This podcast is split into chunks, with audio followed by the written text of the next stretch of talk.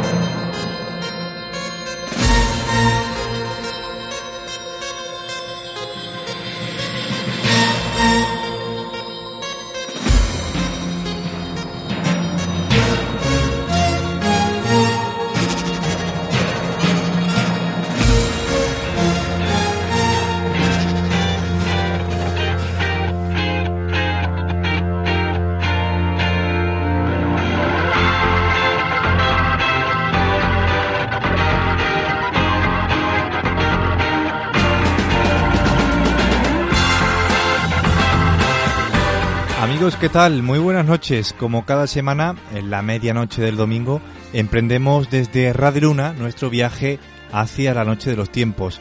Hoy con un especial recuerdo a nuestro compañero José Fadrique Fernández, a quien le mandamos toda nuestra energía para que mejore su estado de salud.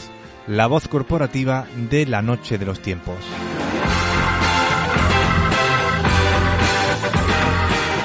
Como podemos contemplar a nuestro alrededor, la nueva normalidad llega a nuestras nuevas vidas y a pesar de la huella que continúa dejando la pandemia, se respira otro ambiente en nuestras calles, lo que no quiere decir que dejemos de utilizar las medidas sanitarias decretadas, sino todo lo contrario.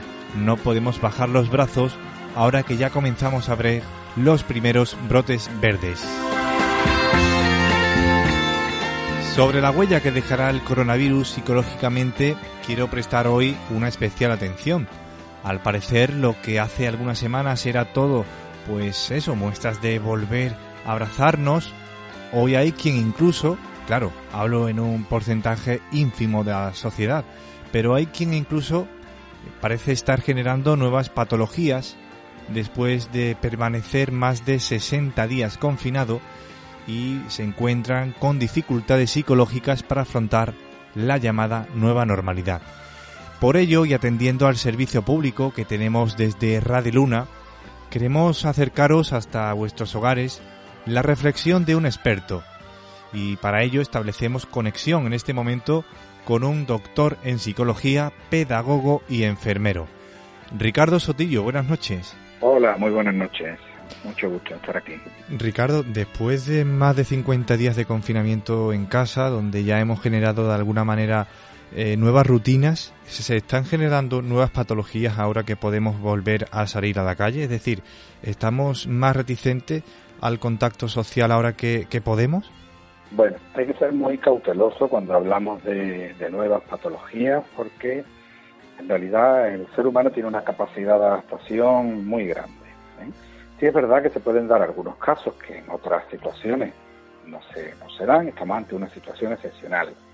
Y son aquellas personas en las que por una saturación de información, por una desinformación o por una, una vulnerabilidad previa, pues eh, pueden encontrarse que el salir a la calle les suponga un miedo añadido, sobre todo en, en los pequeños, si no los hemos orientado, si no los hemos informado y protegidos, que es nuestro deber ¿no? como, como padres. En las personas adultas, Pues si la información ha sido correcta y si esta salida a, la calle se hace pues siguiendo el, sentido común, las precauciones propias de, la prevención en materia de salud, no tiene que haber ningún problema. Si es verdad, es verdad, pues que, es lógico que es un mecanismo eh, natural tener eh, un poco más elevado el, nivel de la ansiedad. Pues salimos, y eso lo están experimentando todas las personas que nos están eh, oyendo en este momento, cuando salen a comprar, no salen con la tranquilidad que salían antes. Esto requiere un proceso de adaptación, que cuando haya pasado todo esto, a lo largo del transcurso de, de unas semanas, dos, tres semanas a lo sumo, pues esto habrá recuperado, habremos vuelto a esa nueva normalidad. Y Ricardo, la salida a la calle eh, afecta y las relaciones interpersonales afectan del mismo modo a las personas más introvertidas y por el contrario a las personas extrovertidas. Las personas eh, que tienen más eh, capacidad, más competencia social, que tienen mayor dependencia de, de ese feedback, de ese reconocimiento social que corresponderían a las personas con mayor extraversión, pues tienen eh, quizá esa necesidad eh, mayor de salir a la calle. Las personas con, con, menos dependencia social, que o bien por su tarea, bien porque se encuentran cómodos, eh, más cómodos en, casa, porque ya previamente de antemano pues no tenían o huían de las relaciones sociales, ¿verdad? Pues van a tener bueno, podemos decir menos eh, problemas por eh, aguantar en casa. Eso lo sabe todo el mundo. Hay profesiones en las que uno tiene que estar aislado, pues el que trabaja en, el mar o las personas que, que por motivos eh, también laborales o del tipo que sea, pues están con menos contacto social ¿no? y se adaptan. Siempre tenemos que partir de que todo esto es un proceso adaptativo y en los procesos adaptativos nos tenemos que adaptar a una nueva situación y es verdad que van a surgir pues algunos síntomas de ansiedad, inquietud, nerviosismo, en algún caso síntomas más físicos como el insomnio, los trastornos de la alimentación, pero siempre lo enmarco en un, en un entorno de respuesta natural. Solo en algunos casos extremos esa respuesta se puede hablar que se convierte en un trastorno verdadero, en una patología. ¿De acuerdo? Eh, bueno, durante la cuarentena también nos hemos adaptado a rutinas tanto en el trabajo o en los estudios, eh, teletrabajando o realizando las clases a través de las nuevas tecnologías.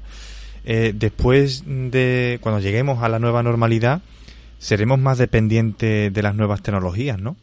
Esta es una pregunta muy interesante, porque, verá, yo hice la, tesis doctoral, la, la, hice hace ya algunos años en Granada, en la Facultad de Medicina, y, y fue sobre telemedicina, fue sobre eh, el ámbito de la telemedicina.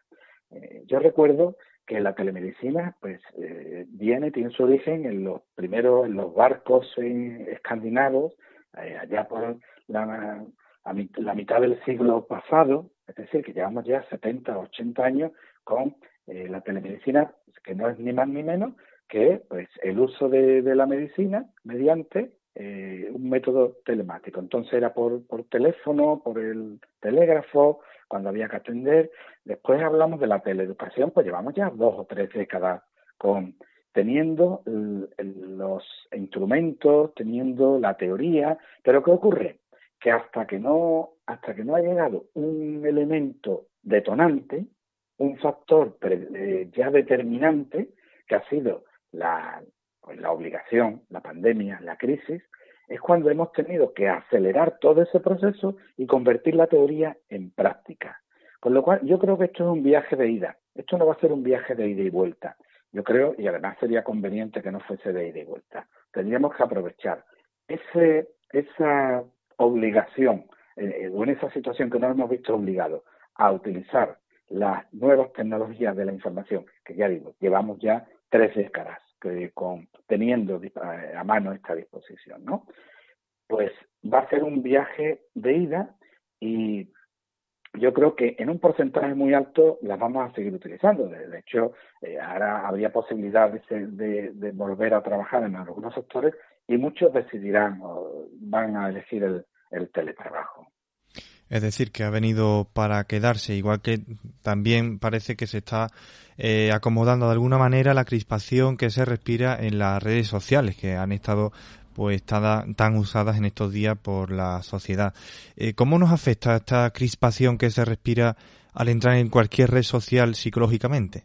Sí, pues, tiene dos factores. Eh, uno, el, el, primer determinante de esto es el estrés.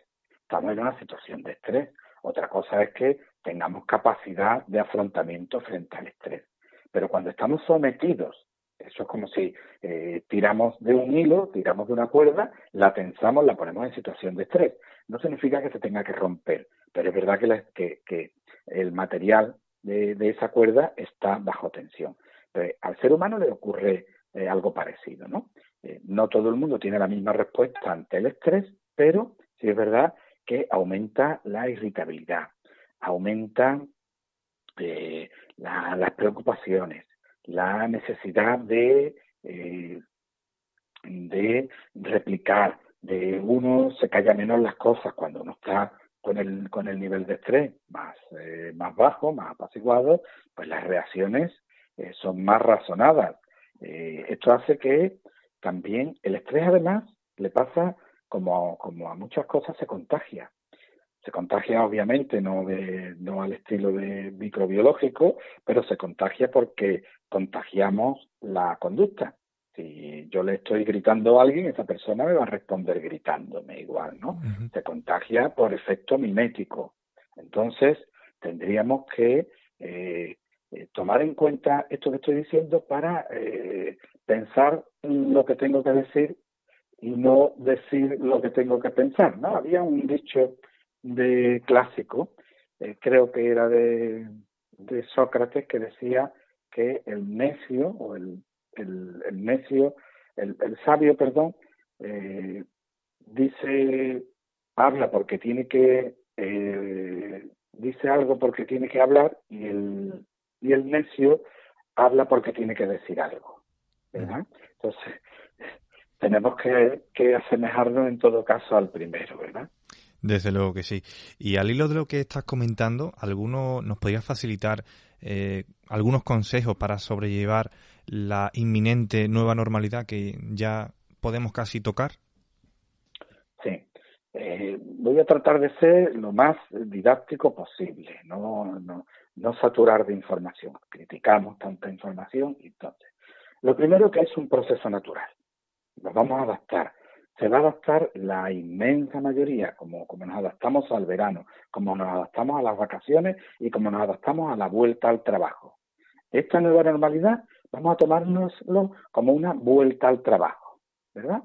Y esto va a requerir de nosotros una mínima adaptación.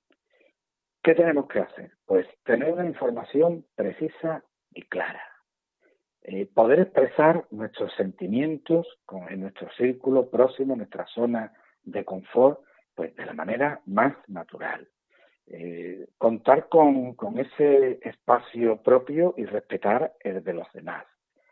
Y no hay que hacer mucho más y recuperar sobre todo aquellos hábitos saludables desde el punto de vista emocional.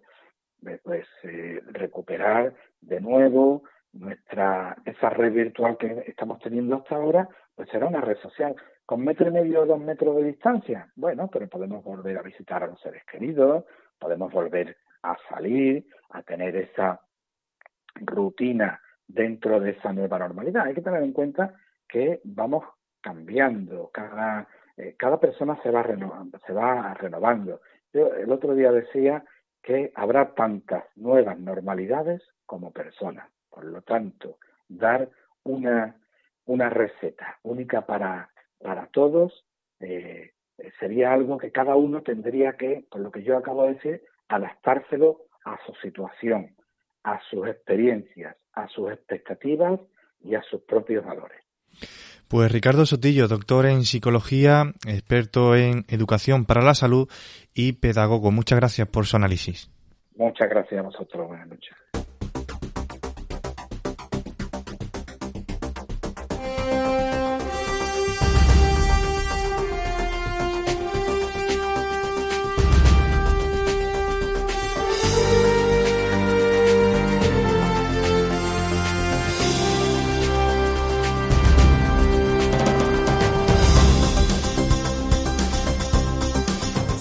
Ponerte en contacto con la Noche de los Tiempos, puedes encontrarnos en Twitter.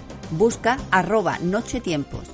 También puedes enviarnos un correo electrónico a la noche de los tiempos arroba radioluna.es. Después de los consejos ofrecidos por el psicólogo médico Ricardo Sotillo, continuamos nuestro viaje hacia la noche de los tiempos para adentrarnos en una de las investigaciones más llamativas y sorprendentes de los últimos años. Les recomiendo estar muy pendiente porque hoy nos acompaña un criminólogo, diplomado en teología, investigador y colaborador de La Rosa de los Vientos en Onda Cero y por supuesto también de la revista El Ojo Crítico.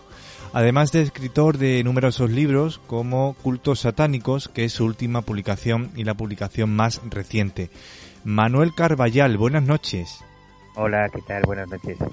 Bueno, ¿qué es el satanismo y hasta cuándo nos tenemos que remontar para comprender sus inicios en nuestro país? Bueno, en nuestro país tenemos una fecha muy clara, que es 1976, justo después de la muerte de Franco, eh, aunque la idea del satanismo, del culto al lado oscuro, del culto al mal, no es un monopolio del cristianismo. En todas las religiones, desde el zoroastrismo, que es el, momento en que Zaratustra, eh, digamos, que interpone la idea de un dios negativo, de una imagen de un reflejo del dios positivo de Aura Mazda eh, y del zoroastrismo bebió el judaísmo, del judaísmo bebieron el cristianismo y el islam y digamos que esa idea de un dios eh, de las tinieblas, de un eh, antidios, viene del zoroastrismo. Por lo tanto,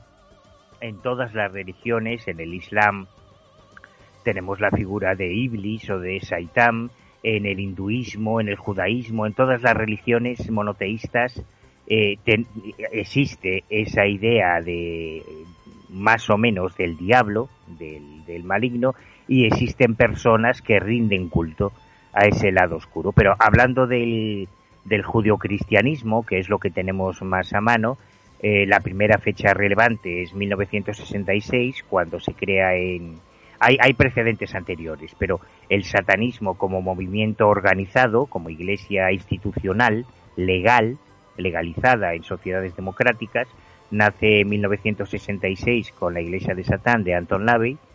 Eh, unos años después, un diplomático español, un alto diplomático español, que era el jefe de la oficina de turismo de, del gobierno de España en San Francisco, entra en contacto con la Iglesia de Satán y en 1976, justo después de la muerte de Franco, se instaura en España la Iglesia de Satán de Anton Lavey ya como una entidad eh, organizada, ¿no? Ya podemos hablar de un satanismo tal y como lo entendemos, tal y como lo, lo, lo plantean las películas de Hollywood. A partir de entonces aparecen otros grupos en España, la Orden Illuminati, el Templo de Sed, hay montones de organizaciones que se van creando, hasta la más reciente, que es Satanistas de España, que es la primera organización de satanistas españoles registrada legalmente en el Ministerio del Interior como asociación cultural hace solamente dos años y que hace unos meses además hizo su presentación pública en, en unas jornadas de satanismo en la Universidad Complutense de Madrid.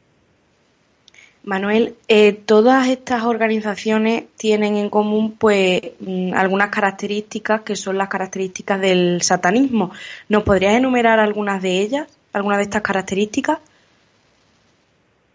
De, de todos los temas que, que engloban esto que llamamos el mundo del misterio, probablemente el menos conocido, el más malinterpretado y sobre el que se han escrito más tonterías es el satanismo, porque nadie se, se decidió nunca a investigarlo desde dentro, que es como se tienen que hacer estas cosas, a, a sentarse cara a cara con los satanistas y a preguntarles qué es lo que creen y por qué hacen lo que hacen, ¿no? Por eso yo estoy muy, muy orgulloso de, de este trabajo de cultos satánicos, que es el primer libro, creo yo, en el que se da voz a, los satanistas, en, el que ellos explican qué, qué es lo que creen. Por lo tanto, probablemente muchas de las cosas que los oyentes piensan que es el satanismo no tienen nada que ver con el satanismo. si ya he dicho que el satanismo se registra como entidad religiosa y como asociación cultural en Estados Unidos en 1966, obviamente ya tenemos que desechar todos los mitos que hay en torno al satanismo, de los crímenes rituales, de los asesinatos de bebés en las misas negras, todas estas tonterías, tenemos que dejarlas de lado, porque el satanismo es otra cosa. El satanismo es una religión que eh, se reconoció como tal en 1966 en, en, Estados Unidos. Hace solo dos años, el Templo Satánico, que es otra, hoy por hoy probablemente es la organización satanista más influyente a nivel internacional, no solo consiguió eh, registrarse como entidad cultural también en Estados Unidos y como entidad religiosa, sino que consiguió todos los beneficios fiscales en los Estados Unidos y en todos los países donde se han creado delegaciones que tiene cualquier otra religión. La Iglesia Católica, los musulmanes, los judíos, los budistas, los sikhs, los, los taoístas, los testigos de Jehová. Eh, es decir, eh, de entrada, el satanismo es una religión equiparable hoy por hoy desde el punto de vista legal a cualquier otra religión. Yo no sé si esto es bueno o es malo, pero esta es la realidad social, ¿no? Que es lo que a mí me, me interesa. Y en cuanto a sus características, es una religión profundamente individualista, es una religión que más que rendir culto, y esta es una paradoja muy sorprendente cuando tú consigues acceder a, a, los líderes, a los sacerdotes, a las sacerdotisas satánicas, claro, se te rompen todos los esquemas, porque todos llegamos con muchos prejuicios a este tema, yo el primero, ¿no? Y cuando ya pude conocer en persona, yo creo que he conocido personalmente a los líderes de todas las sectas satánicas que han existido en España, eh, te, te, rompen los esquemas, porque encuentras a personas mm, a veces con un alto nivel cultural, con un alto nivel eh, adquisitivo, en esto se diferencian de otro tipo de sectas, antes os decía que quien trajo el satanismo a España, este diplomático, que fue muy complicado localizar, cuando yo empecé esta investigación fue realmente complicado, este tipo eh, había nacido en, en, Melilla porque su padre era eh, militar y médico en los tiempos de la dictadura franquista, con lo cual médico y militar, pues ya sabes que es una familia muy pudiente, eh, yo conseguí localizar hasta su expediente escolar y todo eran matrículas de honor, sobresalientes, era un tipo con una con un currículum académico realmente notable y eso hizo que cuando entró en el cuerpo diplomático eh, del gobierno de España eh, consiguiese eh, destinos muy muy ambicionados por todos nuestros diplomáticos, ¿no? Estuvo en la embajada española en Lisboa, luego en Río de Janeiro, en Nueva York, hasta que finalmente terminó en San Francisco, que es donde conoció la iglesia de Satán. O sea que estamos hablando de personas eh, de un nivel cultural, en muchos casos, no siempre, de un nivel cultural eh, importante y que ven en el satanismo una forma de satisfacer eh, todo lo que la Iglesia Católica considera pecados capitales. Cuando hablas con ellos, ellos justifican la lujuria, la gula, la envidia, la pereza, como instintos naturales del hombre.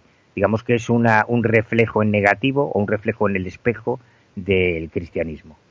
Eh, Manuel, has hablado que bueno el líder pues es funcionario del, del Estado, eh, pero si es tan relevante, eh, si es un cargo público, ¿le podremos poner nombre? Bueno, yo una de las cosas que he hecho en esta investigación y por eso conseguí que hablasen conmigo, aunque yo publico en, en el libro esta eh, varias páginas de su expediente académico, hay fotografías de él, por supuesto, con la cara un poco difuminada.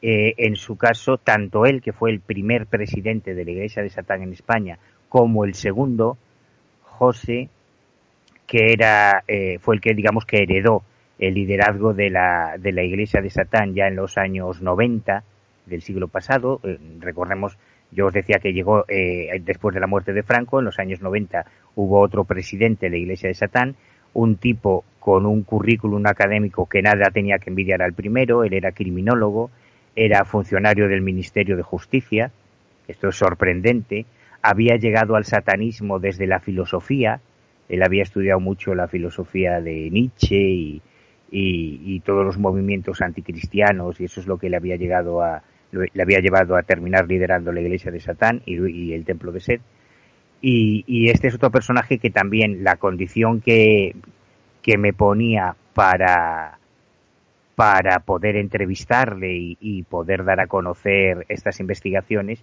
es que no revelase su identidad, algo que yo siempre he respetado. El primero, que da permiso, porque eh, ha salido públicamente a cara descubierta en los medios, es Miguel Pastor, que es un joven eh, que se está doctorando en Historia de las Religiones en la Universidad Complutense.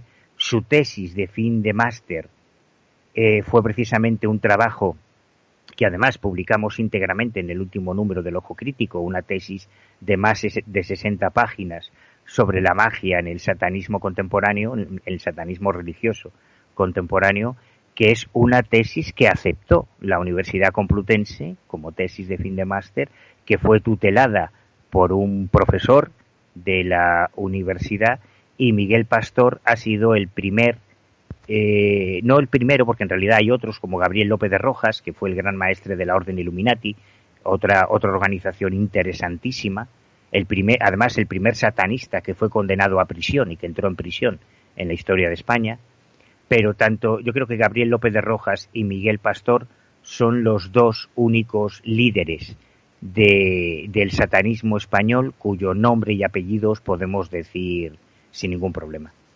Manuel, mm, hay un caso que es el de los hermanos de Changó y mm, no sé si nos podrías hablar un poco sobre este caso que, mm, que consigue todas tus miradas para las investigaciones, ¿no? Y que consigue pararla, ¿no, Manuel? La historia de los hermanos de Changó no es fácil de resumir, es un poco compleja, porque yo conocí a la protagonista de esta historia eh, a finales de los años 80 del siglo pasado. Yo empecé a investigar el satanismo siendo muy, muy, muy joven. Yo me he pasado más de 30 años de mi vida investigando las sectas satánicas de una forma muy temeraria, muy, muy kamikaze y yo conocí a, una sacerdotisa satánica eh, que utilizaba el nombre de Lilith, de Maga Lilith, a finales de los años 80 a través de un artículo que había publicado en la revista Karma 7, que era la revista decana de estos temas en, aquella época. Eh, conseguí su teléfono, le pedí tener una reunión con ella. Ella vivía en Tarrasa, en la provincia de Barcelona. Yo viajé desde La Coruña hasta Tarrasa para aquel primer encuentro. Fue un desastre porque yo no, no quería que me reconociese, entonces me había dejado el pelo muy largo, porque yo ya llevaba publicados muchos artículos contra el satanismo, porque yo empecé una cruzada personal contra el satanismo a mediados de los años 80. Yo en aquel momento estudiaba teología, quería ser sacerdote, entonces tenía una, una visión un poco sesgada de lo que es el satanismo. Y me había convertido en el principal en el enemigo público número uno de los satanistas. Entonces, para poder reunirme con, con Lilith, eh, digamos que adopté una estética, una parafernalia que yo suponía que era la de un satanista, con la esperanza de que no me reconociese, como el Manuel Carballal que estaba publicando tanto contra los satanistas. De hecho, en 1990 yo publiqué mi primer libro, que fue un libro titulado en colaboración con Gabriel Carrión, un libro titulado El Diablo, el síndrome del maligno, que fue el primer libro que se escribió en España sobre cultos satánicos. Cuando yo eh, quedé con Lilith, en principio hubo una buena sintonía, me enseñó su templo, donde tenía todos sus altares satánicos, sus cruces invertidas, sus fotos de Aleister Crowley, una colección de estolas de sacerdotes que ella, como parte de su apostolado del mal, se dedicaba a seducir sacerdotes y se llevaba como trofeo, como fetiche, una estola de cada uno de los curas que seducía, ¿no? O sea, es una historia, yo le, dedico tres capítulos en el libro porque es una historia muy larga. Resumiendo mucho, eh, eh, cuando quedamos aquella primera vez yo notaba que ella me miraba muy intensamente como si, si sospechase algo y cuando yo ya estaba volviendo para La Coruña, eh, me telefonearon de la revista Karma 7 primero diciendo que había llamado esta persona diciendo que me había reconocido y que si yo iba a publicar algo sobre ella, que ella lo prohibía, que, publicase nada sobre ella. Me llamaron de la revista Año Cero, que era otra revista en la que yo colaboraba, diciéndome lo mismo, que había llamado una tal Lili desde Barcelona diciendo que prohibía que Manuel Carballal publicase nada sobre ella. Entonces a mí lo único que se me ocurrió fue escribirle una carta muy sincera, que está reproducida también en el libro, diciéndole que es verdad que era yo, que me había reconocido, pero que yo sinceramente, con el corazón en la mano, le decía que yo lo único que quería era entender su mundo. Yo quería comprender qué es lo que piensan, lo que creen los satanistas. Y era consciente de que si me presentaba como Manuel Carballal no me iba a recibir, ¿no? Entonces ella lo encajó muy bien y a partir de entonces se inició una relación de, una relación de amistad que duró muchos años. Lo que me permitió, que fue algo fantástico para un investigador, ser testigo de la evolución que Lilith iba siguiendo en el mundo del satanismo. En el libro, de hecho, reproduzco varias cartas que ella me iba escribiendo con todas las cosas que le iban pasando. Hay montones de anécdotas, sería muy largo resumirlas cuando ella ve sangre humana por primera vez, todas las experiencias que tiene, es una historia muy alucinante. Y años después, un día me llama muy eh, angustiada y me pide que coja un avión para irme a Barcelona que no le diga a nadie a dónde voy, porque me tiene que contar algo que le ha pasado que es muy, muy dramático. Finalmente es ella la que coge un avión, eh, viaja hasta Galicia, nos encontramos, recuerdo perfectamente, casi a, la medianoche en la plaza del Obradoiro en Santiago de Compostela, delante de la catedral. Y me cuenta la historia más terrible que yo he escuchado jamás en estos temas. Asegura que ella ha presenciado un asesinato de un menor, de un bebé, de un niño, que habría sido eh, adoptado ilegalmente. O sea, ella me cuenta que ella y otro de los miembros de la secta, de la supuesta secta, los hermanos de Changó, se habían hecho pasar por un matrimonio estéril, que habían acudido a una familia de escasos recursos económicos y que le habían dicho que bueno que querían adoptar un niño, pero no querían pasar por todos los trámites de la adopción, en fin y que habían pagado un dinero, una suma muy alta, y, habían comprado un niño. Y ese niño habría sido utilizado en esa supuesta misa negra.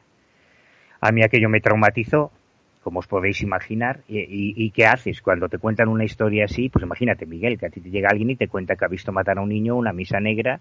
¿Y que, cómo, cómo gestionas esa información?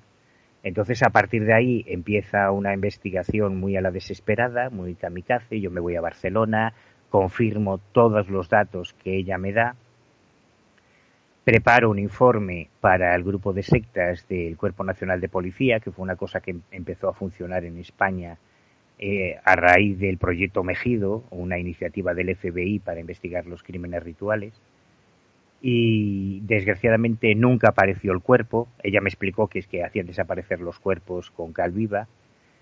Eh, es una historia mucho más larga, la estoy resumiendo mucho, por lo tanto al final nunca conseguimos pruebas que, que, fue, que pudiesen presentarse ante un juez de que realmente todo lo que ella contaba que había vivido fue real. Sin embargo, paradójicamente, y, a lo mejor estoy haciendo un poco de spoiler con el libro, pero paradójicamente, pocos años después, Lilith entró en prisión a cumplir una pena de cuatro años de cárcel, ya con una condena judicial en firme, por otro caso de asesinato en grado de tentativa. Por tanto, al final nos queda la duda de si realmente toda aquella historia fue real o no. Si algo deja claro el satanismo, Manuel, es que no hay límites morales eh, aquí dentro en la secta satánica, pero realmente hemos hablado a nivel nacional, me, me interesaría conocer cómo es el satanismo en Andalucía y si le consta algún caso de similares características que hayan sucedido en la provincia de Huelva. Bueno, sí, en Huelva yo recuerdo en su día que estuve en varios cementerios donde se había, yo en su día a finales de los 90 hice un, un informe para la revista Guardia Civil, que es la revista oficial de la Benemérita, sobre las profanaciones de iglesias y cementerios en España, cómo funcionaba eso de las profanaciones, porque se confunde con mucha frecuencia con satanismo.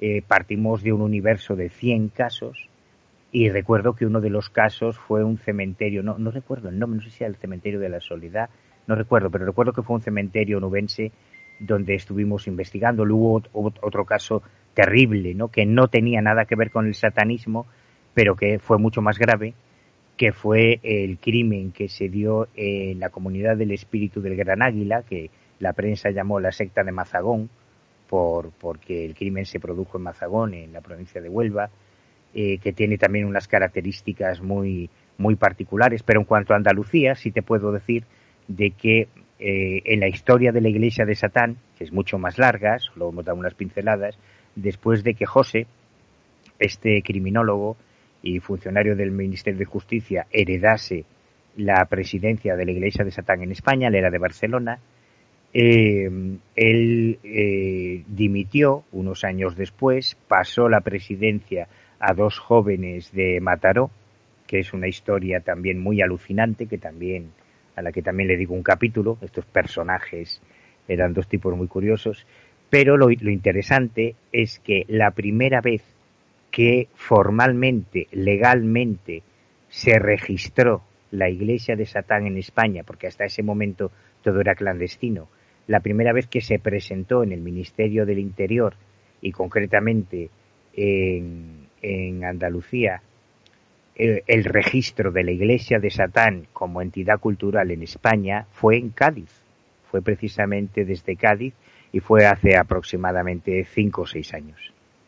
Y Manuel, me gustaría eh, preguntarte sobre el modo de captación, si existen realmente vocaciones por pertenecer a, a rituales satánicos o a o a secta o simple o es un modo de captación de, por parte de las élites, por así decirlo, dentro de la secta. Eh, eh, las personas que se acercan al satanismo pertenecen a todos los estratos sociales y culturales y con todo tipo de creencias. Uno de los casos más alucinantes que yo conocí, que me, me rompió todos los esquemas, era el de Raquel Joana, una sacerdotisa satánica de Barcelona que lideraba una hermandad satánica en Barcelona femenina, y que era vegana. O sea, imagínate, claro, tú dices, hostia, pues vaya mierda satanista, que sea vegana, que ni, ni, ni coma animales. Claro, pues Raquel en sus misas negras hacía ofrendas florales al diablo. Y yo recuerdo cada vez que iba a su casa y comía en su casa, era muy desagradable porque veías pasar las cucarachas por el suelo porque es que literalmente no mataba ni una mosca. Y sin embargo, Raquel tenía, recuerdo perfectamente, un armario en su dormitorio con carpetas y carpetas y carpetas llenas de psicografías, de mensajes psicográficos, porque ella estaba convencida de que el diablo le hablaba y le transmitía mensajes hasta tal punto que llegó a escribir una, un libro de relatos eróticos que se llama Diario de una bruja, que optó al premio La Sonrisa Vertical, que era un premio literario español muy prestigioso de literatura erótica, y todo eran eh, relatos psicográficos que ella creía recibir del diablo y ella decía que ella no podía enamorarse de ningún hombre, de ningún humano, porque ella estaba enamorada del diablo y ella tenía un idilio con el diablo. Con esto quiero decir que hay un perfil muy plural, que el satanismo es algo mucho más plural y que si partimos del hecho de que en España, no hay que ser Estados Unidos, en España, asociaciones satanistas como la Iglesia de Satán o como Satanistas de España se han registrado como entidades culturales legalmente, evidentemente no, no pueden cometer delitos. Pero si entendemos que para alguien como ese diplomático del que os hablaba, que fue el que trajo el satanismo a España, él llegó al satanismo y además no lo, no, lo explicaba de una forma muy divertida, muy gráfica. Él decía que en la época de Franco, en la época de la dictadura, tener sexo en España, incluso con tu novia, era muy difícil, no es como ahora, no había Tinder, no había redes sociales, no era tan fácil ligar como ahora. Entonces él nos decía que él se metió en el satanismo exclusivamente para follar, o sea, así con, con todas las palabras. Nos contaba incluso una anécdota, decía que él una vez se había ido con su novia al Parque del Retiro en Madrid y que les había pillado la policía, los grises de aquella época, y les habían metido una multa, habían salido en el periódico, entonces él decía que cuando él llegó a San Francisco, a Estados Unidos, y se encontró con la iglesia de Satán, donde la, la clave de la captación era la promiscuidad sexual y se encontró con aquellas jovencitas americanas tan liberales, con las orgías, los tríos, claro, él dijo, bueno, esto para mí es el paraíso. Entonces, él no tenía ningún corpus doctrinal, ningún sistema de creencias. Él exclusivamente llegó al satanismo por el sexo. Luego sí, luego tuvo además una experiencia de CM, cercana a la muerte, muy desagradable, y eso ya le, le hizo plantearse que a lo mejor sí existía algo sobrenatural y que sí había algo más, ¿no? que también es un, un, episodio fascinante de la biografía de este personaje. Pero el satanismo durante mucho tiempo, digamos que acogió a los grandes parias de las grandes religiones monoteístas. Y sigue ocurriendo hoy. Si tú conoces, por ejemplo, satanistas de España, aquí en nuestro país, o conoces el templo satánico en Estados Unidos, que por hoy es la organización satanista más importante, vas a descubrir que hay un altísimo porcentaje de personas que pertenecen a la comunidad LGTB, homosexuales, lesbianas, transexuales. El mismo Miguel Pastor lo reconoce sin pudor, que él es bisexual y, y todas estas personas que no tienen sitio en el cristianismo, ni el islam, ni en el judaísmo, porque todos los grandes monoteísmos abominan de la homosexualidad, del lesbianismo, no, no tiene la misma equiparidad, equiparidad que la heterosexualidad, digamos que en el satanismo encuentran un lugar donde expresar sus inquietudes religiosas que les han negado los grandes monoteísmos.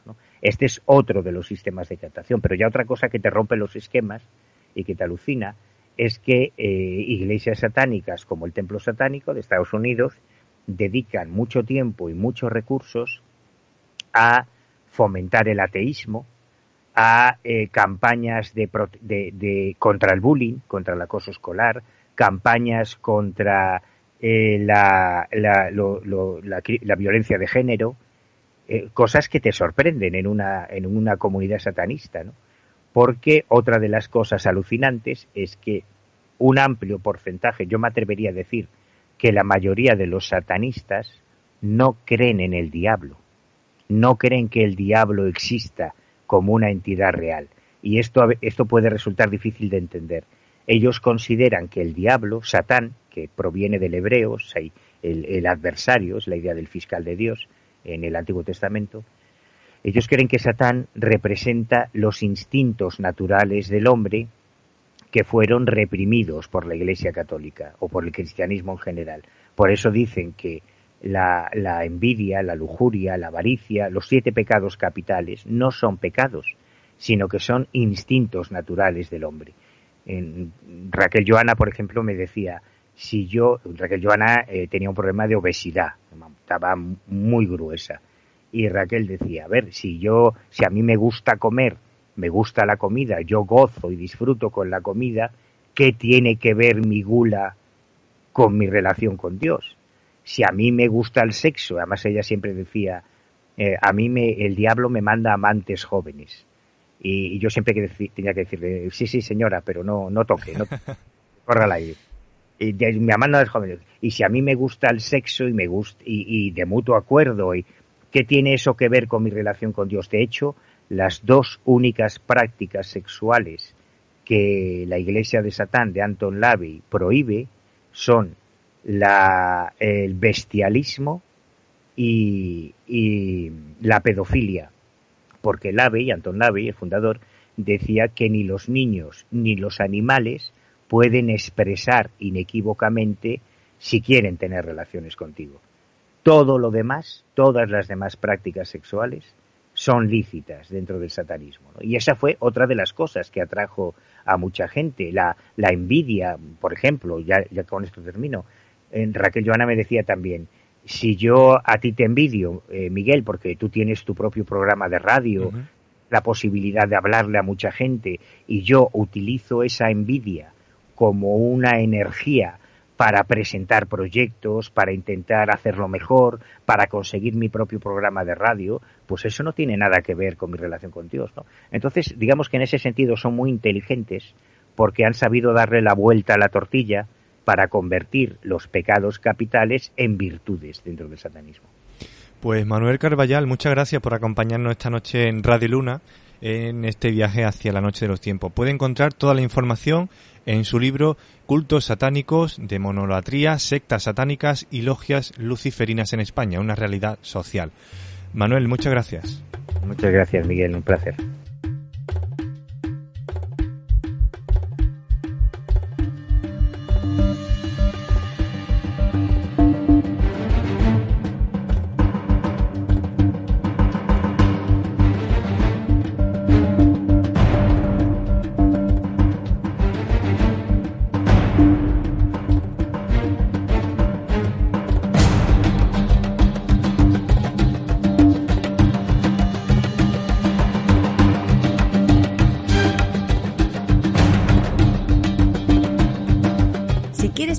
Contacto con la Noche de los Tiempos, puedes encontrarnos en Twitter. Busca arroba Nochetiempos.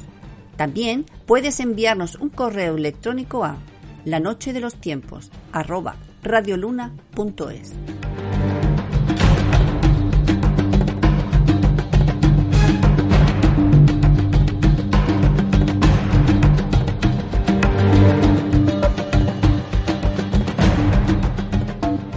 Hay algo que comparten la demonolatría y la magia negra, además de una historia enlazada, es el control al que están sometidos las personas integrantes de alguna secta satánica o el control que intentan someter a quienes van dirigidos algunos hechizos.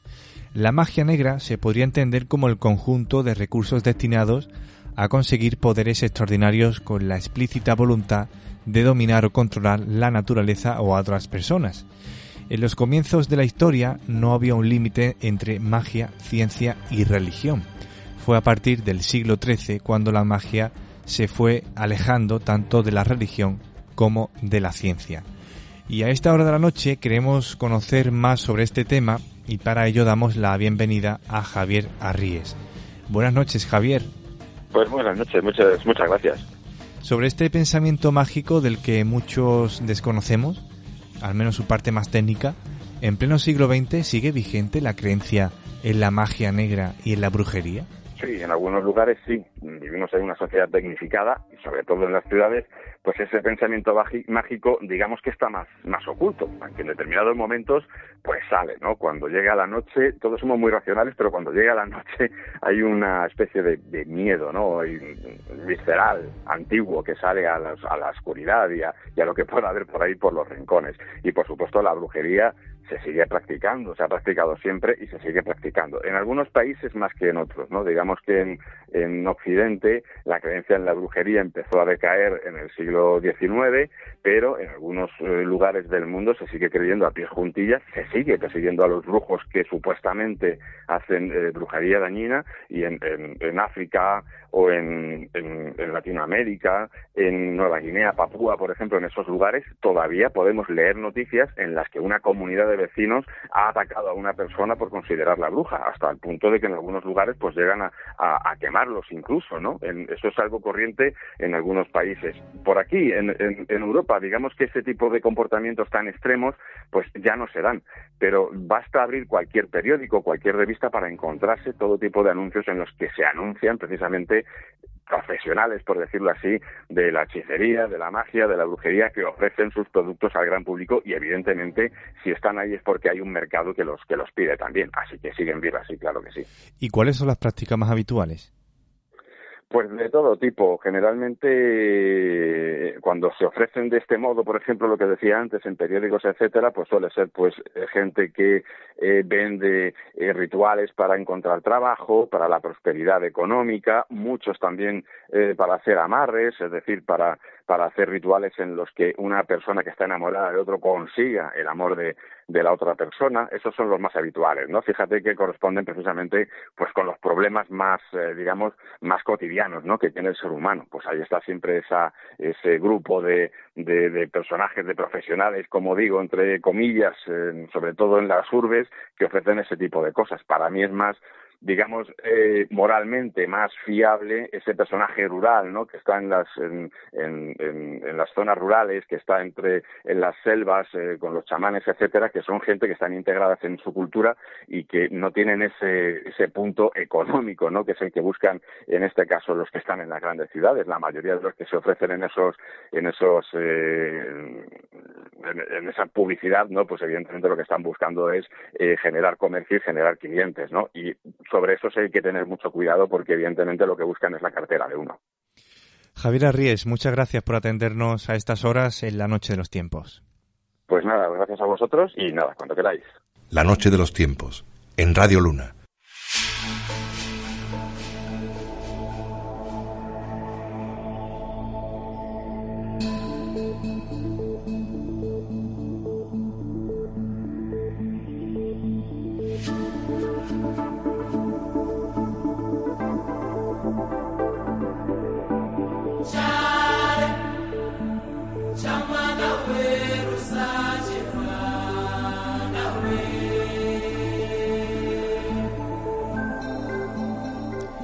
Y afrontamos esta última parte de la Noche de los Tiempos eh, repasando las noticias más llamativas que nos ha dejado esta última semana. Para ello nos trasladamos en primer lugar a Japón porque Japón se prepara por si llegan los ovnis. Así lo ha publicado el país a través de su eh, sección internacional.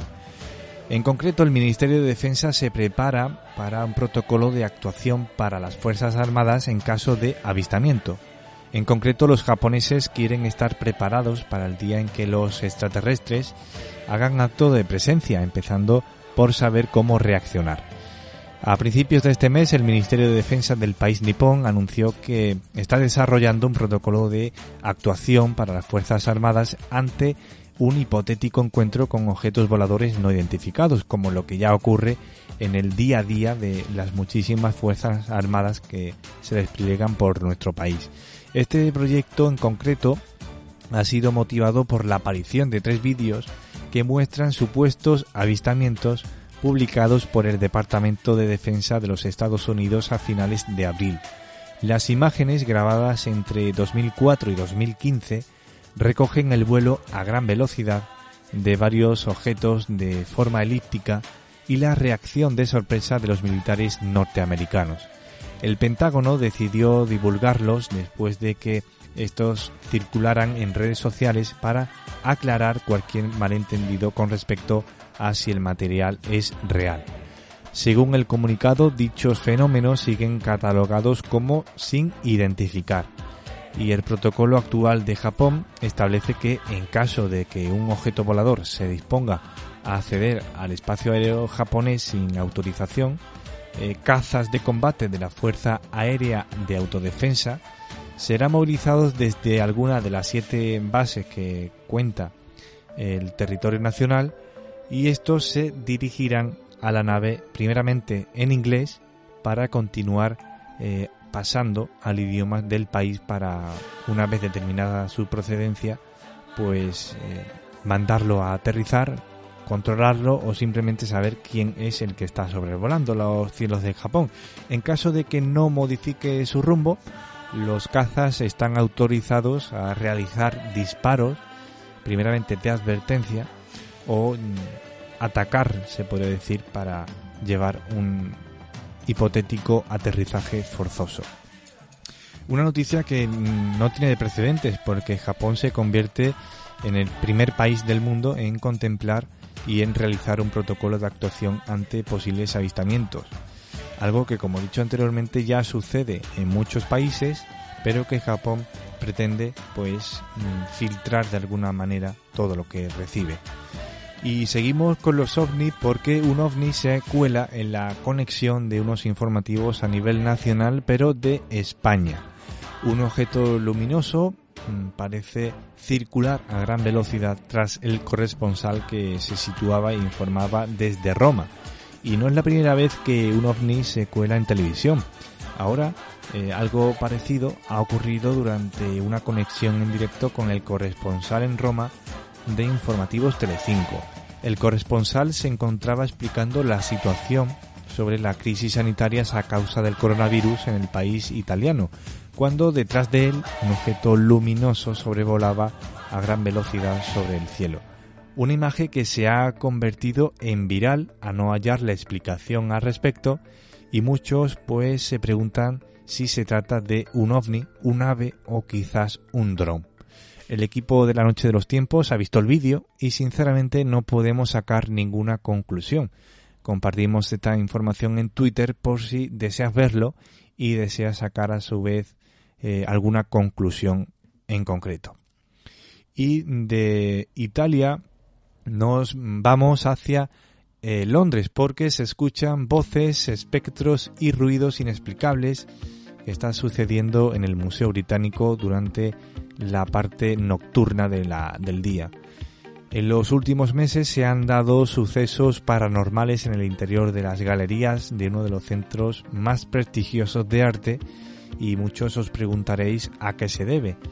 Pues como nos podremos imaginar, la noche cae sobre el Museo Británico de Londres y sus guardianes se disponen a hacer su turno En los últimos meses, este centro de antigüedades y obras de arte, uno de los más visitados de toda Europa, ha acaparado la atención de periodistas y curiosos al haber ocurrido en él sucesos que no se pueden explicar tan fácilmente. De ahí que, de vez en cuando, alguna imagen o vídeo se haga viral documentando este tipo de fenómenos. Sin embargo, a pesar de que estamos acostumbrados en cierta manera a este tipo de ruidos, incluso los más veteranos han notado alguna punzada en el estómago cada vez que salta un repentino ruido o alguna alarma de detector de movimiento. Algunas ocasiones se asombran los, eh, los guardias del museo ante estos ruidos de llanto, música o voces que interrumpen de repente el silencio de la noche. Las cámaras muestran eh, cómo puertas que estaban cerradas se abren de repente. Y aunque esto se atribuya a corrientes de aire, dichos fenómenos no pasan desapercibidos al estar tan monitorizado este edificio.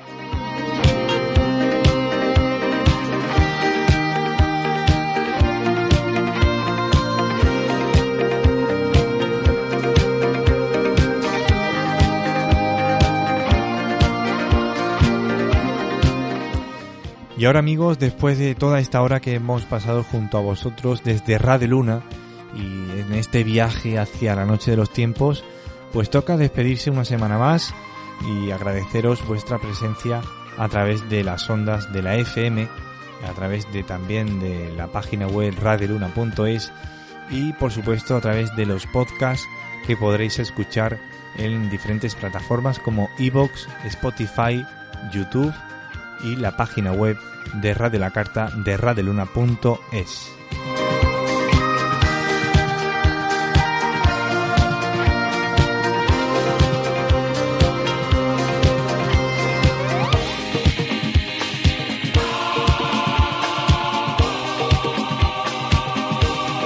Y ahora toca cerrar esta conexión que nos ha mantenido unidos durante esta hora a través de este viaje que emprendemos, como he dicho anteriormente, desde Radio Luna, la voz del campo de Tejada.